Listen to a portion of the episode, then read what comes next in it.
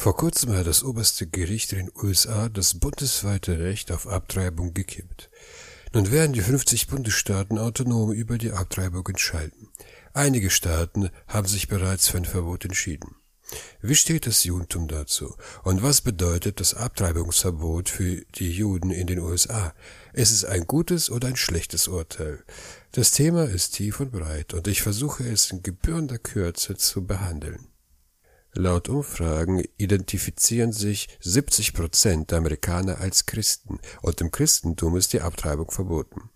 Aber auch unabhängig von der Religion ist die Frage nach dem Beginn und dem Ende des Lebens nicht eindeutig zu beantworten. Gilt das Embryo im Mutterleib bereits als Mensch? Gilt ein gehirntoter Mensch auch als tot, wenn sein Herz weiterschlägt?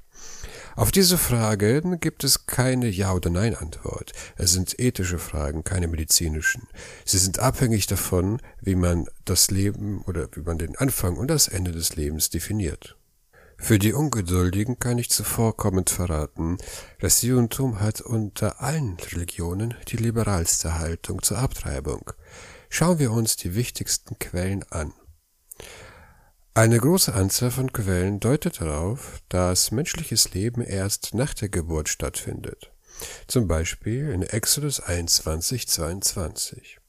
Dort heißt es, wenn Männer miteinander rauften und dabei eine schwangere Frau stoßen, so dass sie vorzeitig gebärt, sonst aber kein Schaden entsteht, wird der Schuldige mit einer Geldbuße bestraft. In diesem Fall erleidet die Frau eine Fehlgeburt und dem Übeltäter wird eine Geldstrafe auferlegt. Wenn die Tora das Kind im Mutterleib als einen Menschen erachtet hätte, dann müsste der Übeltäter nicht eine Geldstrafe zahlen. Eine, seine Strafe wäre der Tod, denn wer einen Menschen tötet, muss sterben. Da aber in diesem Fall der Übeltäter zahlen muss, leiten wir daraus ab, dass das Kind im Mutterleib noch kein Mensch ist. Unsere nächste Quelle ist die Mishnah in Ohalot 7.6. Dort heißt es, wenn eine Frau schwer gebärt, zerschneidet man das Kind im Mutterleibe und holt es stückweise heraus, weil das Leben der Mutter dem des Kindes vorgeht. Ist aber der größte Teil schon herausgekommen, darf man es nicht mehr verletzen, denn man darf nicht ein Leben für ein anderes Leben hinopfern. In diesem Fall geht es um eine Frau, die in Wehen liegt, die der Bedrohung ausgeliefert ist, bei der Geburt ihres Kindes zu sterben. Um die Frau zu retten, muss das Kind getötet werden. Ist aber der Kopf des Kindes bereits herausgekommen, darf es nicht getötet werden mit der Begründung, ein Leben darf nicht für ein anderes Leben geopfert werden. Das heißt, erst wenn der Kopf herausgekommen ist, gilt das Kind als ein Mensch. Davor aber gilt es nicht als ein Mensch und darf getötet werden, um das Leben der Mutter zu retten. Eine andere Mishnah in Arachin 1.4 lautet, wenn eine Frau zur Hinrichtung hinausgeführt werden soll, wartet man ihre Niederkunft nicht ab. Hat sie bereits auf dem Gebärstuhle gesessen, wartet man ihre Niederkunft ab. Dieser Fall handelt von einer schwangeren Mörderin, die auf ihre Hinrichtung wartet. Obwohl sie schwanger ist, wird sie hingerichtet und man wartet nicht, bis die Wehen einsetzen. Wäre das Kind im Mutterleib der, der Definition nach ein Mensch, dann dürfte man es nicht mit der Frau zusammen töten. Wir haben uns drei Quellen angeschaut, eine aus der Torah und zwei aus der Mishnah, und alle führen zu der Schlussfolgerung, das Leben beginnt mit der Geburt. Solange das Kind nicht geboren ist, gilt es nicht als Mensch und man darf es töten, sogar bei der Geburt. Aber so einfach ist es natürlich nicht. Es gibt auch Quellen, die vom Gegenteil ausgehen. Eine Gemara in Arachin 7 besagt, wenn eine Frau am Schabbat in Wehen liegt und stirbt, muss man ein Messer holen und ihren Bauch aufschneiden, um so das ungeborene Kind zu retten. Befindet sich das Messer in einem anderen Haus, darf man die Gesetze von Schabbat übertreten und es von dort holen. Hier stellt sich die Frage, wenn das ungeborene Kind noch kein Mensch ist, warum darf man die Gesetze von Schabbat übertreten, um es zu retten? Das sind die klassischen Quellen in Torah Mishnah und Talmud.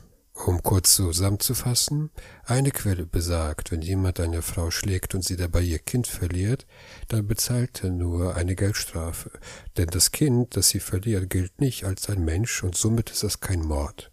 Die andere Quelle besagt, dass wenn ein Kind bei der Geburt die das Leben der Mutter gefährdet, darf die, das Kind getötet werden, um so das Leben der Mutter zu retten. Eine andere Quelle sprach von der Hinrichtung. Wir achten nicht darauf, ob die Frau schwanger ist oder nicht. Auch wenn sie schwanger ist, wird sie, wenn sie eine Mörderin war, hingerichtet.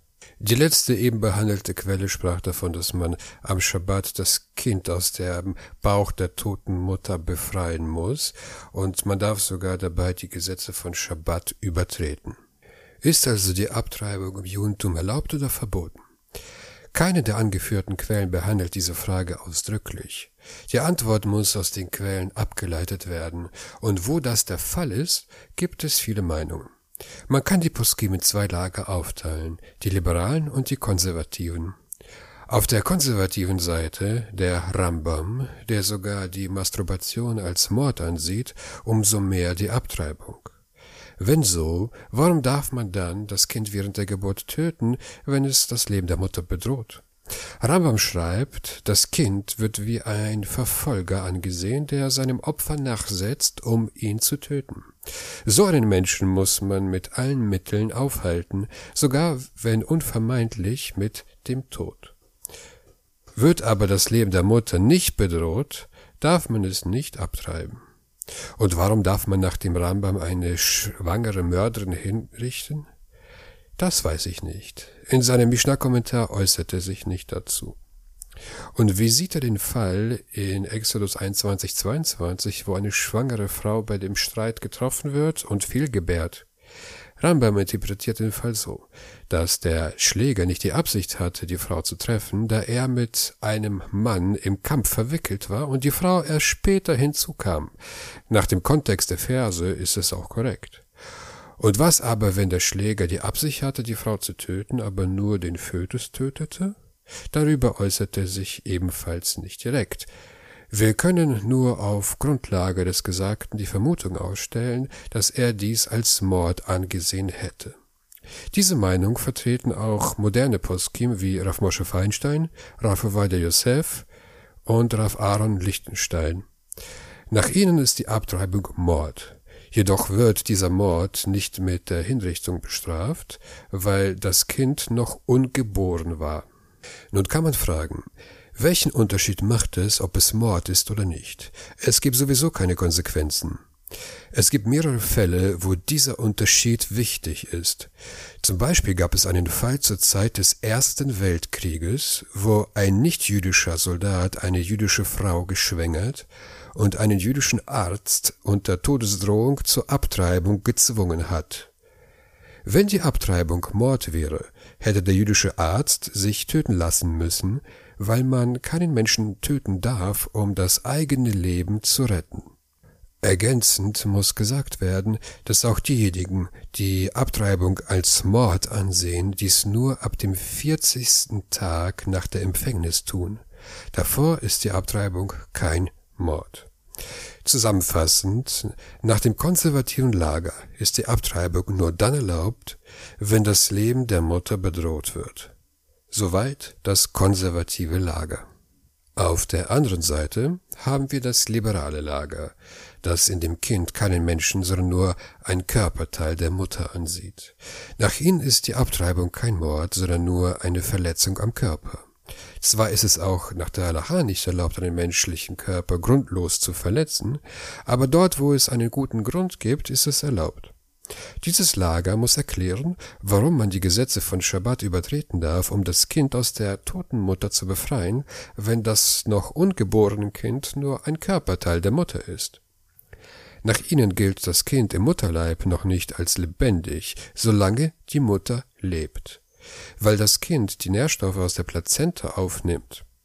Sobald aber die Mutter stirbt, gilt das Kind als ein Lebewesen für sich selbst und nicht mehr von der Mutter abhängig. Der Tod der Mutter ist eine Art Geburt, und solange das Kind im Mutterleib sich befindet, wird es angesehen, als ob es in einer Kiste gefangen wäre. Diese liberale Sicht ist heute die meist akzeptierte Ansicht. Die Poskim hinter dieser Position sind zum Beispiel Rav Jakob Emden, Ben Ischchai, Rav Waldenberg, Rav Ascher Weiß, Rav Herschel Schächter und Rav Eliezer Melamed. Nach welchen Kriterien ist die Abtreibung erlaubt?